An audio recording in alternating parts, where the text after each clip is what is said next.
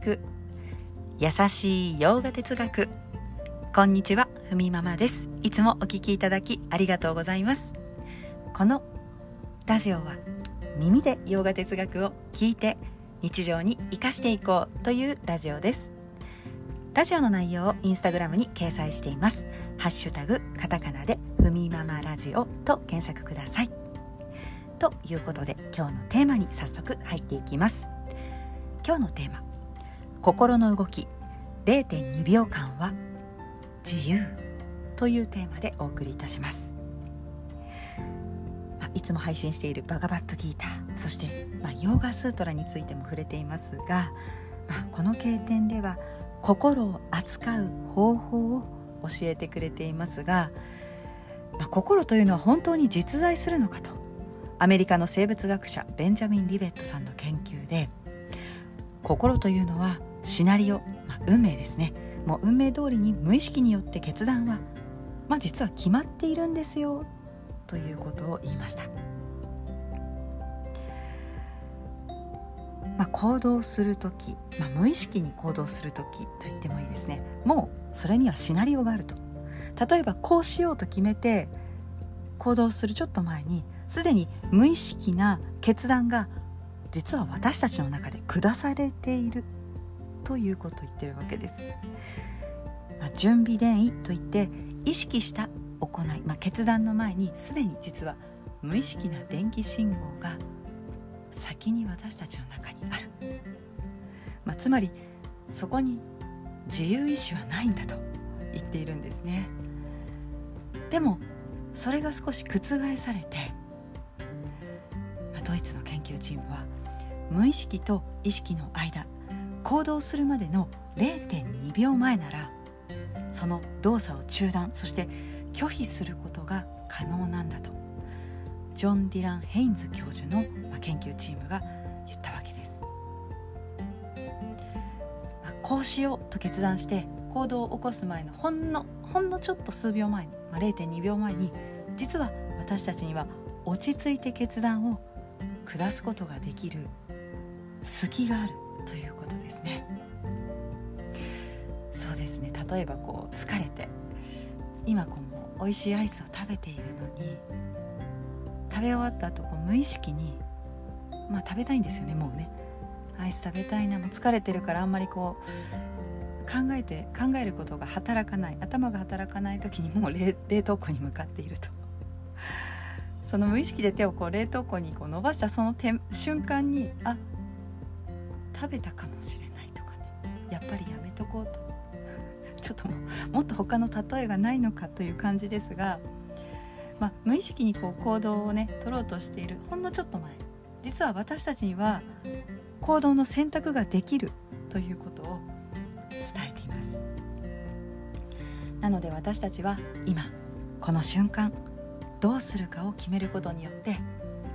未来というのを自分の人生を変えていくことができるということです、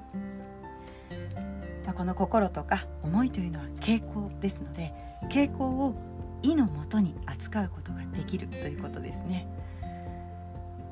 まあ、こう体的なこう脳の中でこう決断した後には私たちはこの自由意志が入り込む隙があるということです。まあ、脳というのは現在の問題を素早くインプットして過去の記憶そして経験によって、まあ、私たちはもうこの脳の中にね形成されているわけですがその中でこう電気信号が走って決断としてアウトプットしていくわけです。脳が経験した過去の全てを知り得たならばまあ予測することが可能だろうと。生態的判断は意識を持つ我々によって拒否することができるということを言っています。まあ、その一瞬の判断、まあ、0.2秒の自由というのをなりたい自分に合わせて決断できる可能性があるということですね。まあ、心の動きを収める方法としてヨーガスートラもバガバットギーターもアビャッサーと、まあ、繰り返しの練習と言ったりしますが繰り返し心の傾向を見極める意図的に繰り返して自分の傾向を認めながらそうではない自分になるための努力を続けていくということですね。まあ、あの瞑想瞑想でも瞑想中でもやっぱり自分自身のこう傾向ってありますよね眠ってしまいがちとかあとは別のことに気持ちが行きがちとか例えば眠ってしまいがちということを知っているその傾向が分かるのであれば、ね、ちょっと前にやりましたけれども姿勢を正すとかそうすることで眠気が一時的にかもしれないけれどもやはり眠気を少し抑えることができると。どこかにえ気持ちが行きがちなことがその瞑想中にあるというのであれば何か一つ対象を作って自分自身の呼吸でもいいし、まあ、何か目で見た方がいいということであれば、まあ、石でもいいわけですよね。お気に入りの石とかまたはこうろうそくの光とかそういった対象に向かって心を向けていくと、まあ、ちょっと話がそれましたが、まあ、そんな風に自分の傾向を認めて例えば集中できない自分集中するために集中したい自分になっていくために努力を続けていく、まあ、そういうふうに扱い繰り返し練習する、まあ、そうやって、まあ、繰り返し練習していくとまるで呼吸するかのように、まあ、当たり前にできるようになったり、まあ、言ってみれば人に優しくしたりとか自分自身が優しくなったりとか、まあ、当たり前にヨガをするようになったり気がついたら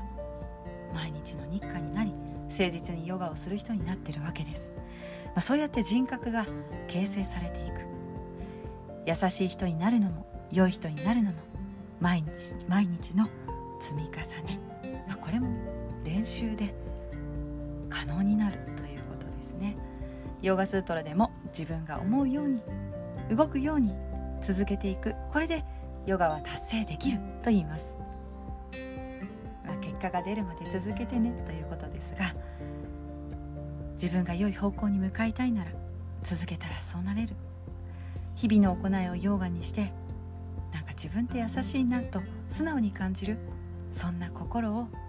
育んで今日も行きましょうということです。では今日はこんなところで今日一日も皆様にとって素敵な一日になりますように。耳で聞く優しい洋画哲学ふみママラジオご清聴ありがとうございました。ナマステ